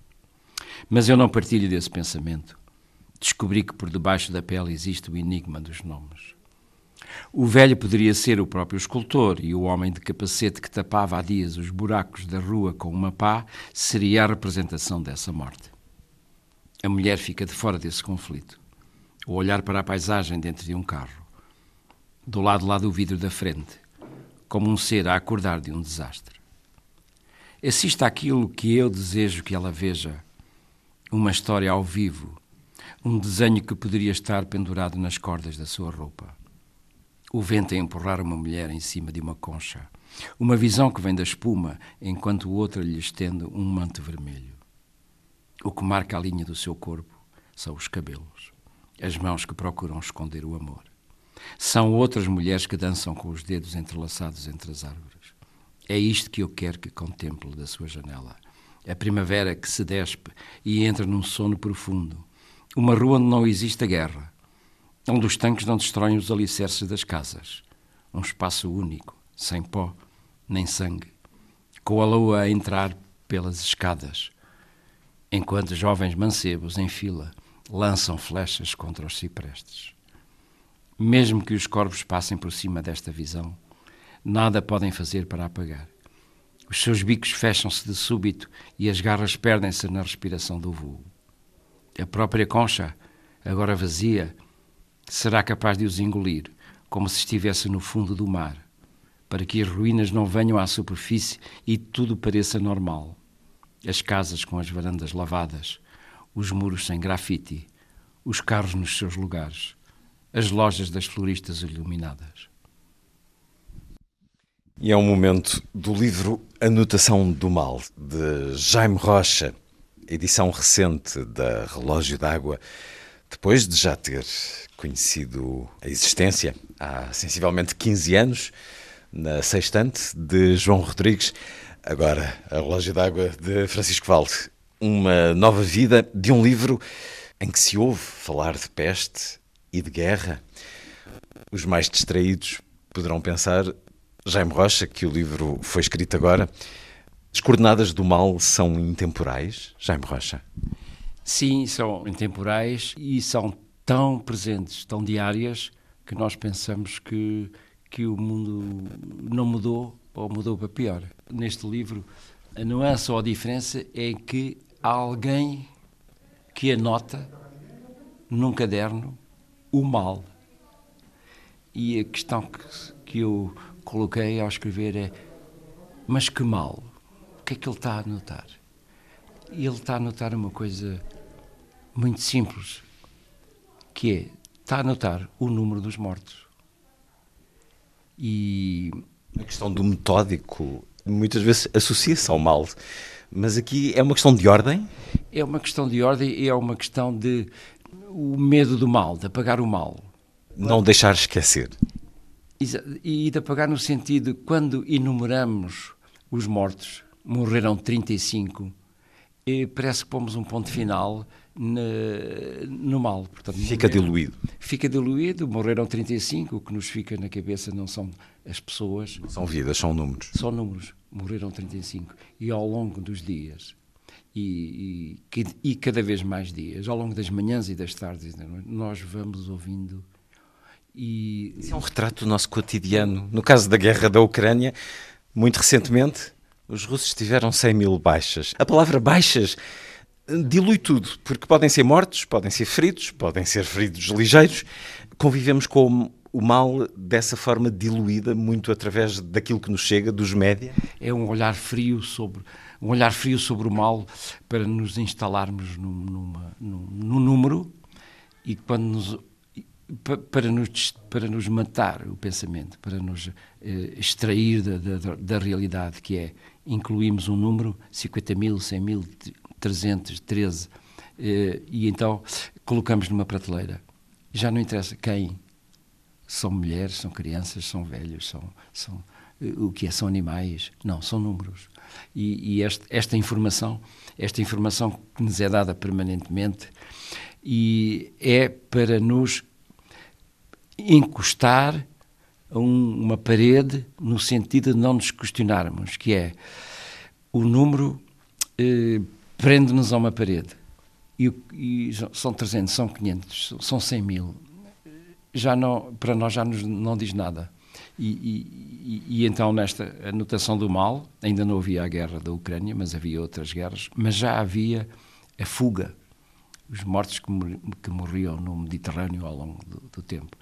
E, e quando um, numa rua de uma cidade, neste caso Lisboa, está um, um, uma pessoa um sem-abrigo, rodeado de livros e de jornais, e que está a sentar, a escrever uh, num caderno, uh, que eu não sei o que é, é, rabiscos, e eu penso, esta figura está aqui para nos dizer que estão a morrer todas as pessoas nesta rua e que só faltam morrer 400 e poucos. O que é que isto significa? É um alerta, é uma, uma ansiedade, é uma alerta quantas pessoas faltam morrer na minha rua, que é uma coisa que é assustador, é assustador.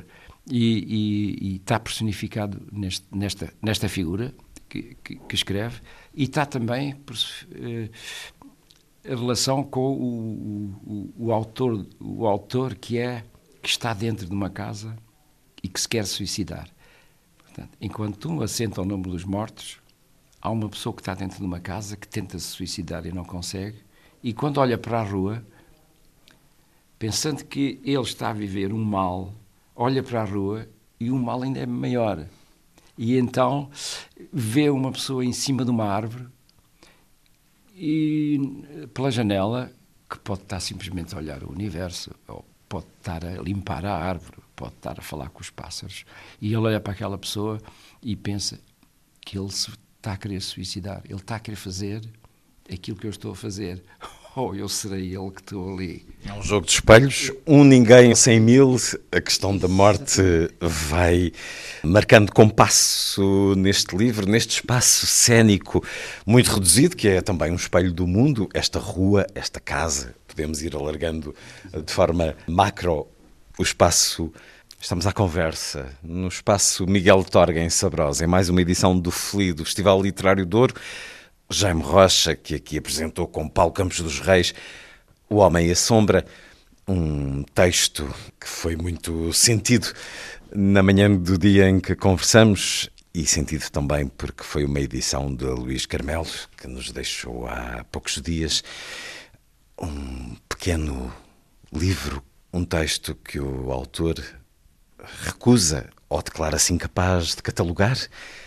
A escrita tem esse caos, um caos onde, pegando também aqui na palavra que deu título ao excerto que leu, vertigem. A escrita é uma vertigem também? É uma vertigem porque o nosso olhar abarca tudo o que se passa. Abarca a velocidade. A velocidade das pessoas, a velocidade das coisas, a velocidade do vento, dos sons. E esta velocidade obriga-nos a, a, criar esta, esta situação. Eu vou parar. Vou parar para registar mas vou parar quando? Em que momento é que eu vou parar? É quando um carro tem um acidente, quando uma pessoa é atropelada, quando um telhado cai, quando um, eh, um cão ladra. Nós não sabemos. E, e, e estamos esperando sempre um, uma vertigem de acontecimentos e recuamos. Recuamos, recuamos o olhar, não é? Como uma lente. Exatamente. E vimos e, e vamos cortando cortando alguns ruídos, para nos colocar a olhar numa coisa só. Ou numa pessoa, numa árvore. Porque só assim conseguimos sobreviver. Só assim se conta uma história? E só assim se conta uma história, que é a partir de, um, de uma unidade, de uma coisa única, de um, de, um, de um, acontecimento único, que está no meio de tantos. É? E como nós não conseguimos, é, só uma câmara consegue filmar tudo, o que eu vou escrever vou tirar um, um pouquinho, um bocadinho de tudo o que eu estou a ver para trazer para o texto e a partir daí fazer uma construção literária, construir qualquer coisa e numa segunda fase aquilo que eu vi no momento vou metendo, não é?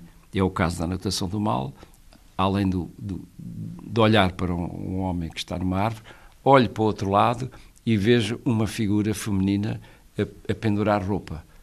E depois a questão do meu olhar é eh, dança, olhar dança para o texto. O que é que eu vou pôr? Agora é o homem da árvore, agora é aquela mulher. Mas eles existem ou não existem? E aqui é, é a sedução do texto, a, a sedução, mais do que a sedução da criação do texto, que é, eu vou escrever aí coisas que não existem, mas que estão lá. Porque se, se eu estou a pensar e estou a vê-las, é que elas existem. É a revelação na sua mente. O escritor brasileiro António Torres dizia há pouco, dirigiu-se a si, este homem escreve com o olhar. O fotografa também, já me rocha, porque este O Homem e a Sombra é também atravessado pela personagem de um fotógrafo, a função da fotografia, ou pela, por aquilo que a fotografia também nos revela, sem às vezes darmos conta. Naquilo que vemos, encontramos depois na fotografia algo de novo. Fotografa também? Eu, eu, eu, fotografo através do meu telemóvel, mas fotografo eh, imagens, lugares, imagens que tenham texto e que coloco no meu Facebook. Portanto, não fotografo paisagens, fotografo milímetros de paisagem, bocadinhos de paisagem que tenham lá palavras, que tenham um texto. E depois coloco, e essa imagem eh, deu-me o texto e, e o texto serve a imagem há aqui um, um jogo. E neste meu livro, O Homem a Sombra, é também um, um regresso à memória dos fotógrafos, dos antigos fotógrafos que brincavam com as crianças. E, e, e, eu tinha um fotógrafo vizinho no Nazaré e ele ia lá para o laboratório e, e tenho essa imagem muito marcada do fumo, do, do, do, dos líquidos, dos, dos cheiros e depois da imagem a nascer. E, em pequenino gostava, nunca pensei que mais tarde, 40 eh, anos mais tarde, 50 anos mais tarde, olhasse para as imagens e que as imagens tinham um texto dentro. E foi uma, foi uma descoberta literária minha, interior, que é eu só consigo escrever a partir do que vejo para poder fazer uma construção a partir daí. E a, a partir de uma coisa que eu vejo, depois reinvento também para colocar nesse, nessa imagem. É? Descrevo a imagem, um pormenor da imagem, depois procuro palavras, procuro um texto para colocar dentro dessa imagem. E aqui, há aqui um jogo e, e, e que o olhar, que é uma necessidade de fixar, assim como nós queremos fixar um texto, quer fixar um texto em papel para ser lido, se colocar uma imagem e escrever um texto para aquela imagem, parece que se completa. Completa-se, né? o olhar e a fala. Né? São, são, as duas coisas, talvez as mais importantes de, de, da humanidade. Olhar e falar é aquilo que nós comunicamos, porque o que eu olho tem palavras. Tem, tem palavras, mesmo num deserto, não é? Não há nada num deserto, ou não há nada no, num lago. Dizem assim: olha, está tudo parado. Não, está cheio de palavras cheio de poesia, cheio de, dram de dramaturgia, cheio de tragédia. Mas é que ser capazes de ver, de as encontrar. Jaime Rocha, a anotação do mal, nova edição de regresso às livrarias, uh, década e meia depois, com este prenúncio de morte a atravessar cada página no espaço exterior comum, no espaço interior íntimo, esse prenúncio de morte que é tão marcante com essa sua vivência da Nazaré e da vida no mar, uh, sobre o qual conversámos. Creio que conversámos até sobre um, um, outro pequeno livro, Mulher e um Cão que Dança, é esse o título, não é? Conversámos, se não me engano, antes da pandemia começar. Sim, sim, sobre os, sobre os naufrágios, sobre a morte. Terá sido em 2020, na, na, edição das Correntes Descritas, em que a pandemia começa uma semana depois. Exato. Conversamos agora em Sabrosa, um dia depois da pandemia ser declarada extinta pela Organização Mundial de Saúde. A pandemia mudou alguma coisa em si? E, não muito, não. não. Porque a pandemia foi um, um tempo do mal, um tempo da contagem dos mortos, com essa forma anónima de eh, transformar vidas uh, tão ricas, tão cheias como são cada uma delas, como é cada uma delas em, em números. Saiu incólume desse período ou ela deixou marca em si a pandemia? Não, enriqueceu-me. Eh, do ponto de vista da dramaturgia, escrevi muitos monólogos, muitas peças, algumas peças de teatro, muitos monólogos e muitos textos. Estávamos a ver uma, um, uma situação cómica, uma situação de desespero. Hum. E, e, e, o, que é, o, o, que é que me interessava para o, para o teatro, para a dramaturgia? É o comportamento das pessoas perante uma pandemia. O lado cómico, o lado absurdo, é isso? Cómico absurdo de, teatro, o teatro do absurdo. Exato, que é, é uma coisa que. Onde é que a pessoa põe a máscara? Umas tinham a máscara pendurada na orelha, outros tinham na testa, outros no pescoço, outros na boca, outros no cotovelo. Portanto, ver a tragédia por esse lado do absurdo. Exatamente. E, e, e a pandemia utilizei no sentido de comportamental. Como é que as pessoas se, se, se, comportam na rua? Porque é que há uma pessoa que vai, que quer sair, não leva o cão, mas leva a trela? E, e, e só, só, para enganar, enganar a polícia, enganar. Então, o que é que não pode sair à rua? Então anda a passear o meu cão, não é? E, e leva a trela sem o cão. Só... Isso, isso foi verídico. É? Aconteceu, portanto, é, é, trazer isto para, para o meu texto dramático, não é?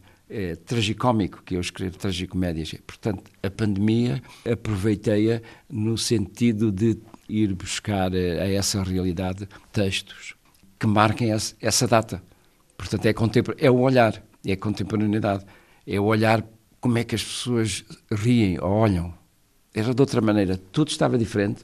as pessoas cumprimentavam de outra maneira, olhavam de outra maneira, falavam de outra maneira e o próprio corpo se mexe de outra maneira. E pessoas que nunca andaram na rua a fazer jogging passaram a fazer. Portanto, há toda uma mudança e essa mudança, porque é que essa mudança não a utiliza do ponto de vista da filosofia ou da teoria, utiliza para o teatro, para o, o texto, para pôr no texto esse, essa mudança no comportamento como é que as pessoas falam. E, e, tudo isso me interessa do ponto de vista literário, ir buscar essa contemporaneidade. E essa ironia faz parte de si? Por exemplo, nesta anotação do mal, este momento. A minha outra tentativa de suicídio foi aparatosa. Saí e atirei-me subitamente para o Alcatrão no momento em que um carro passava, mas o condutor assustou-se. Ao desviar-se, o automóvel foi de encontro a uma bola de pedra que estava agarrada ao passeio e voou contra a montra onde estava o cágado. Os moradores correram para lá, já a dona da loja se desfazia em lágrimas. Uma das rodas dianteiras tinha esmagado o bicho. Ninguém socorreu o condutor nem se aproximou de mim. Fiquei durante algum tempo estendido no alcatrão, mas nenhum outro carro passou. Só me levantei quando ouvi a sirene de uma ambulância. Não gostaria de ser transportado num veículo daqueles, debaixo de um barulho ensurdecedor, com dois enfermeiros de roda de mim a criticar-me. Todas as tentativas que fiz para matar saíram goradas. Ainda pensei comprar um livro sobre o suicídio, sobre líquidos perigosos ou um tratado sobre a asfixia. Pensei a tirar-me da janela no momento em que ela aparecesse na varanda enquanto estendesse a roupa interior. Voaria, gritando muito para que me visse. Mas tive medo de chegar lá abaixo ainda com vida, com as pernas partidas ou a coluna esmigalhada. Isto é o tal lado cómico, absurdo. É uma defesa que o ser humano também tem. Nós temos que brincar com a morte para não nos deixarmos ir abaixo com essa ideia de finitude que está sobre nós a partir do momento em que nascemos? Eu acho que é não a única, mas uma maneira de sobrevivermos e que eu fui aprendido desde criança, que é ao viver numa terra de luto, numa terra de morte, de naufrágios, em que a morte iminente, as, as pessoas eh, encontraram maneiras de sobreviver criando comédias as cegadas, criando comédias, não é? Brincando-se com a morte, brincando sobre a morte. E para equilibrar eh, essa realidade, para não entrarmos em desespero e permanente. E foi essa aprendizagem, essa memória desde criança, essa comédia eh, perante a morte, eh, e, e, também o, o, o gozar quando se gozava que os mortos regressam, os naufrágios, os corpos que, não, que, que ficam no mar, regressam à noite, é? E brincava-se, eh, as pessoas diziam, encontrei o não sei quê durante a noite. E, e, e, tudo isso é uma maneira de espantar o mal, espantar essa depressão, espantar esse medo e conseguirmos equilibrar-nos, sobreviver, não é? Portanto, tragédia e comédia, não é? É uma defesa, é uma defesa que eu preciso eu, pessoa, e que vou buscar e utilizo muito nos meus textos. E, e gosto. A, questão é que eu gosto de escrever isso e rio-me com isso. A escrita de Jaime Rocha nesta Anotação do Mal e em muitos outros lugares onde ela vai surgindo, seja prosa, poesia, prosa poética, dramaturgia. Jaime Rocha, que é também coordenador de um livro que a Companhia das Ilhas publicou muito recentemente, creio, Poesia um Dia, 2012-2022, é a antologia de vários poetas que participaram nas residências literárias da Foz do Cobrão, Uh, Vila Velha de Rodão, é um encontro que organiza, coordena e temos aqui o quê? 12 anos de uh, poesia dita na Foz do Cobrão? Sim, no, no, no, Conselho de Vila Velha de Rodão, é a biblioteca, a biblioteca municipal, que tem uma, uma bibliotecária de topo, do melhor que há, a Graça Batista, que me convidou para organizar um, um, um festival que eu transformei em encontro. E, e, e, a proposta era convidar poetas desconhecidos, mas de qualidade literária e pessoal. E Desconhecidos ela... ou pouco conhecidos? Pouco conhecidos. Eh, pouco, pouco, conhecidos.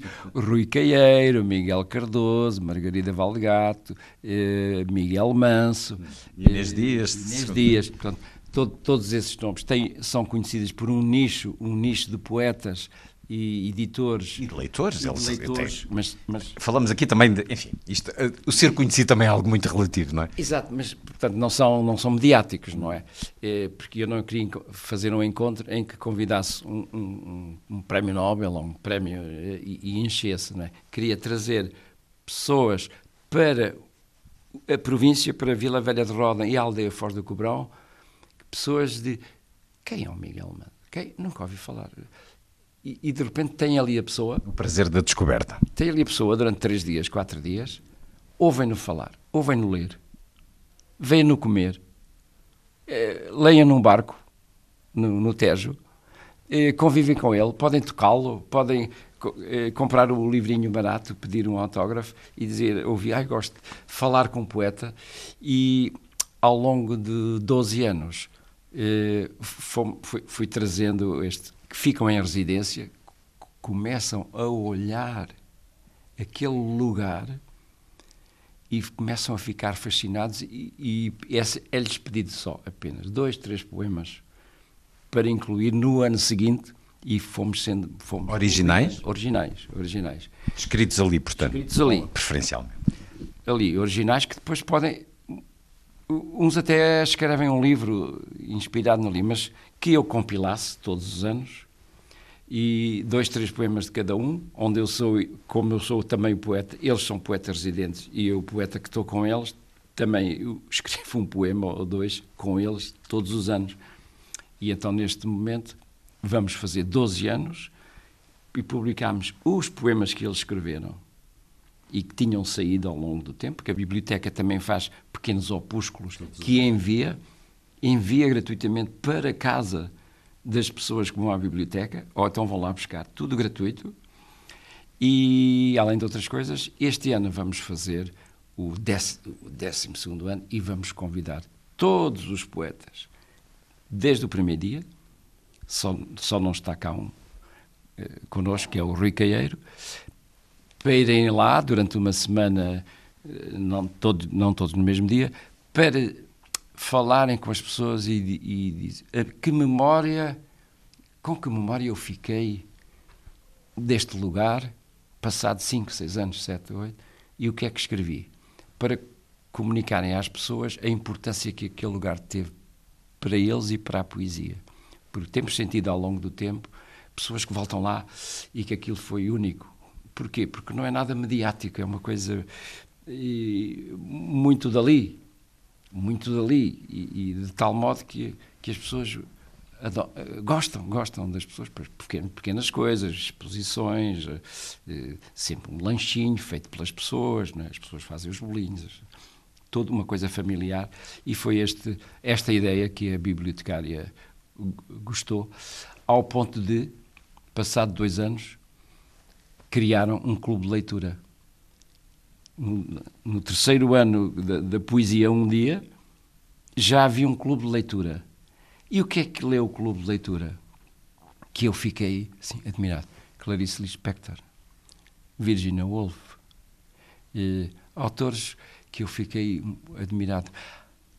Mas não é difícil, não é, é para as pessoas. E a bibliotecária diz: não, não, eles têm que têm que ler estes grandes autores. E, e pronto, a poesia um dia tem, este, tem esta ideia, muito meio um bocado romântica, mas que tem dado bons, belos frutos.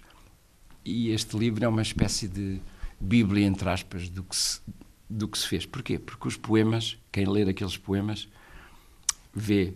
Estes poemas foram escritos neste lugar, junto ao Tejo, na aldeia de Xisto, lá metido na Foz do Cobrão, que é um rio, e, e, e pronto, tem, tem aqui um, um, lado que eu gosto, que é muito rural, campestre, e criar este, esta ideia para as pessoas de, que já vêm de Castelo Branco, vêm da Sertã, vêm professores, vêm, vêm assistir, vêm ver. Porque já é um lugar referenciado, é um lugar fértil.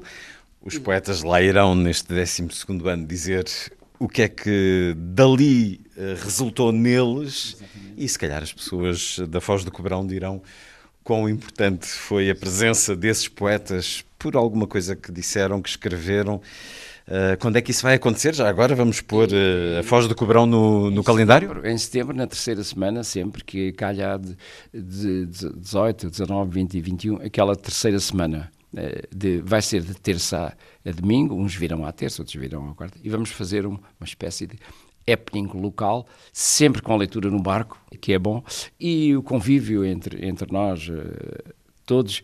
E, e quem se quiser juntar e quem se quiser juntar, porque também o azeite é muito bom lá, o azeite, o queijo, Vila Velha de Rodão, o azeite do Rodão, e as pessoas vêm lá eh, um admiradas que onde é que eu estou? Mas isto é nosso, isto é Portugal. Isto é Vamos lá descobrir, descobrir Portugal pela poesia. Vamos pôr na agenda a terceira semana de setembro na Foz do Cobrão, Vila Velha de Rodam, mas há também esta capacidade de pôr no papel as coisas que acontecem. Poesia um dia, com os poemas escritos ao longo desses 12 anos, agora com a edição Companhia das Ilhas, do Carlos Alberto Machado. Esteve lá também. Além disso, criámos esta ligação. Ele, ele próprio autor também. Ele próprio autor, esteve lá e depois criou, e com a Sandra, com a mulher, eh, uma editora, na Ilha do Pico. Sim, sim. Portanto, digamos que é um dos nossos, é um da poesia um dia. E, e, e, ele, pronto, edita com a biblioteca e com ele, e eu sou apenas o, o, o que convida e dirige, pronto, mas, o coordenador. coordenador, é isso. Há estas afinidades eletivas que vão unindo, mas a maior das afinidades é entre quem escreve e quem lê, nas duas direções e isso está muito bem representado. Acontece verdadeiramente, segundo aquilo que nos acabou de contar, desta forma. Quem escreve fala com quem lê, quem lê dirige-se a quem escreve e há essa troca de recompensas por esse gesto absolutamente essencial. E quem se quiserem meter, há pessoas que entram e que leem poemas. Ou seja, é uma a grande liberdade. Não é poesia na rua, é poesia no rio. É poesia no rio, grande liberdade que, que eu vou uh, administrando, não é? E, e que as, e as, pessoas gostam de ler. Ao pé dos poetas que já leram, eu posso ler um poema, posso ler que eu escrevi, uma quadra, uma, senhora, e leio. E, e cria-se uma, uma aceitação e que não é a qualidade é uma coisa muito discutível não é? E, e isso não nos interessa. E, e, e tem corrido bem tem corrido interessa bem. o encontro. Exatamente. e o encontro acontece muito na leitura também. Anotação do mal nova edição. De Jaime Rocha está nas livrarias. Passeámos também um pouco por este poesia um dia poemas para conhecer neste encontro e um encontro para estar presente então na terceira semana. E é uma conversa num lugar também fértil em Sabrosa aqui com o Miguel Torga um pouco por todo lado, a começar pelo chão que pisamos, o espaço Miguel Torga, a pouca distância da casa dele. Jaime Rocha, muito obrigado por uh, ter estado uma vez mais na obrigado. Antena 2. Obrigado, Luís.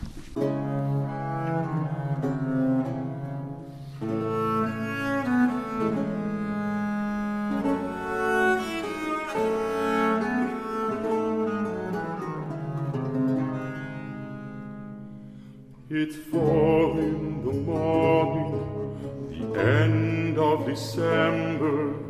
I'm writing you now just to see if you're better. New York is cold, but I like where I'm living. The music on Clinton Street all through the evening. I hear that you're building your little house deep in the desert.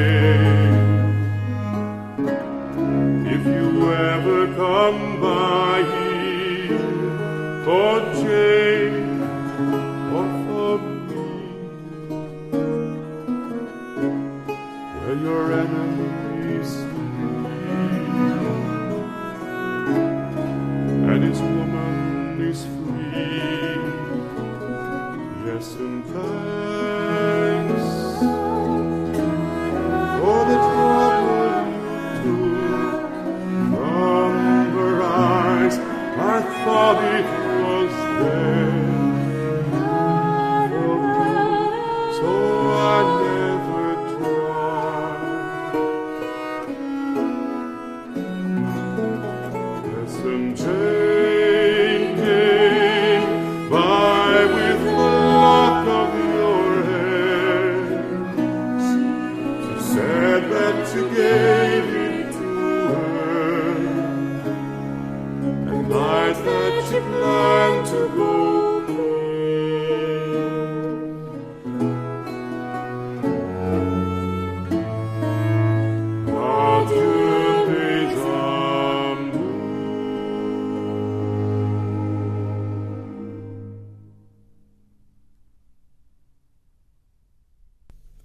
Famous Blue Raincoat, a música de Leonard Cohen, levada ao tempo da Renascença e a instrumentos da época, nas interpretações de Joel Fredrickson, Emma Lisa Roux, Hilla Pearl e Domen Marinchik. O disco de homenagem a Leonard Cohen, A Day with Suzanne. A seguir, Lilliput é o pequeno grande mundo dos livros para os mais novos, percorrido semanalmente neste programa por Sandy Gageiro. Lilliput. Lilliput, Lilliput. Lilliput. A publicação de livros infantis sobre identidade de género ainda é escassa em Portugal porque o tema ainda não está normalizado no discurso público. É o que defende o investigador Emanuel Madalena, à agência Lusa, e que lhe dedicou uma tese de doutoramento. O investigador que colabora com o Centro de Línguas, Literatura e Culturas da Universidade de Aveiro escreveu uma tese de doutoramento sobre a presença da temática da identidade de género, em particular sobre transgênero na literatura infantil, que depois adaptou para livro intitulado Desafiar o Género.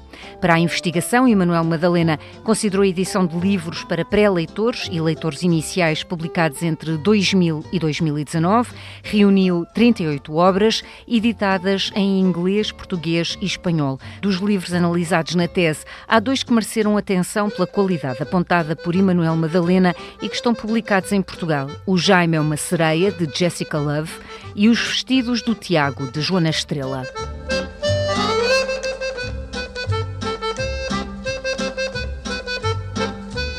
Emanuel Madalena defende que os livros ilustrados para a infância sobre identidade de género e que abordem em particular pessoas transgênero são muito importantes por fornecerem referentes identitários a essas crianças e informam as pessoas em geral sobre este assunto. No seu livro, editado pela Cooperativa Cultural Outro Modo, Emanuel Madalena escreve que a literatura infantil com temas transgênero não é importante apenas para as crianças transgênero, mas para todas as crianças, assim como para a sociedade em geral, porque pode contribuir para atitudes de aceitação e integração da diferença. O investigador não tem uma resposta definitiva, por que razão não há mais livros desta temática em Portugal, e defende que o próprio discurso público sobre estes temas no país precisa de mais discussão. Emanuel Madalena fez leituras de alguns destes livros a crianças e não encontrou resistência. Desafiar o género, o transgênero na literatura infantil, foi lançado no fim do ano passado.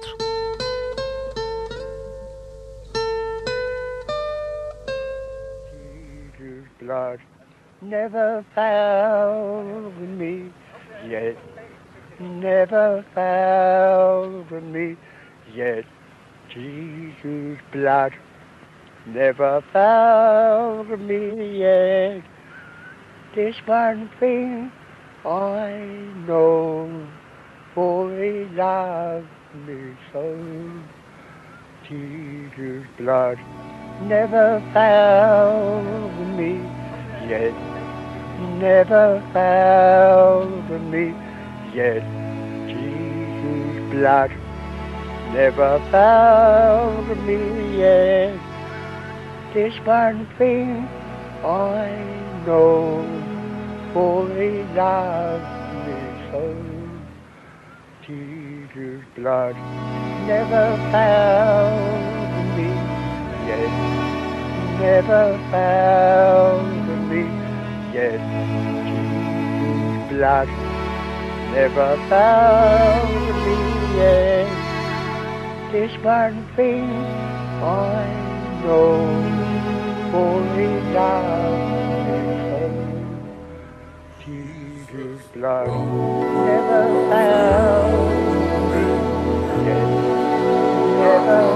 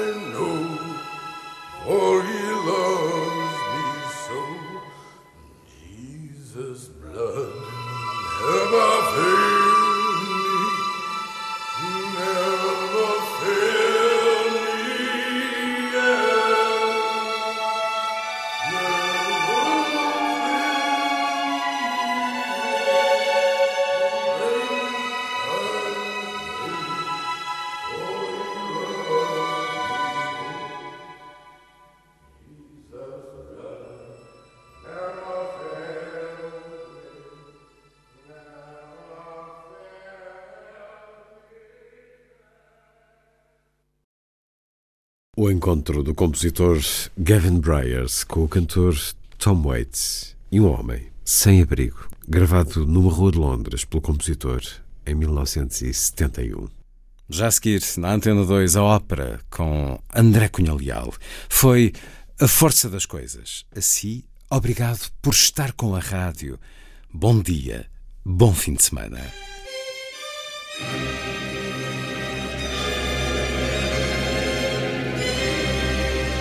A força das coisas.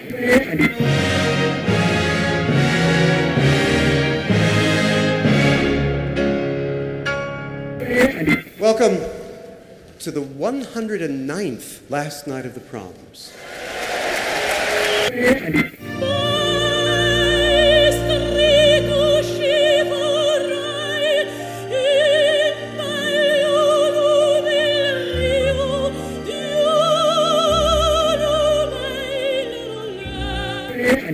Com certeza. Bach, Mahler, Shostakovich. Um programa de Luís Caetano. Twelve.